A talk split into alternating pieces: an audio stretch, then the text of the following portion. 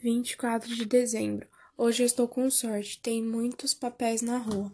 Às cinco horas comecei a vestir-me para ir no Centro Espírita Divino Mestre receber donativos natalinos. Preparei os meus filhos para sair. Ouvi vozes. Estão dando cartões. Corri para ver. Vi os favelados rodando um carro. Eu povo correndo para ganhar cartões. No carro estava apenas o motorista e o povo pedia: Dá um para mim, dá um para mim. O motorista dizia: Vocês sujam o carro. Perguntei-lhe: O que o senhor está distribuindo? Eu vim aqui trazer um homem. Nem sei o que esse povo está pedindo. É época de Natal. Quando um automóvel aqui quando vem um automóvel aqui, eles pensam que vieram dar presentes. Nunca mais hei de vir aqui no Natal, disse o motorista, nos olhando com repugnância. Havia tantas pessoas ao redor do automóvel que não pude, que não pude anotar a placa.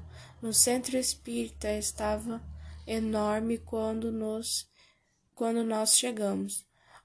Os dez filhos de uma nortista estavam pedindo pão. A dona Maria Preta deu quinze cruzeiros para ela. Ela foi comprar pão.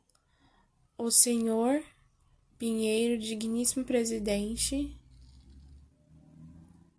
do centro espírita, saiu para conversar com os indigentes. Passou um senhor parou e nos olhou. Disse perceptível: Será que este povo é deste mundo? Eu achei graça e respondi: Nós somos feios e mal vestidos, mas somos deste mundo. Passei o olhar naquele povo para ver se apresentava aspecto humano ou aspecto de fantasma. O homem surgiu sorrindo eu fiquei analisando. Quando penetramos para receber os prêmios, o meu número era 90. Eu e os demais ganhamos presentes de gêneros: roupas, chamate, batatas, arroz, feijão. O senhor Pinheiro convidou-me para ir no centro. Era nove e meia quando chegamos no ponto de bonde e fomos para um presídio que fizeram na garagem que está vaga. Havia uma placa onde se lia entrada grátis, mas no presídio tinha uma bandeja com células de 1 a 100.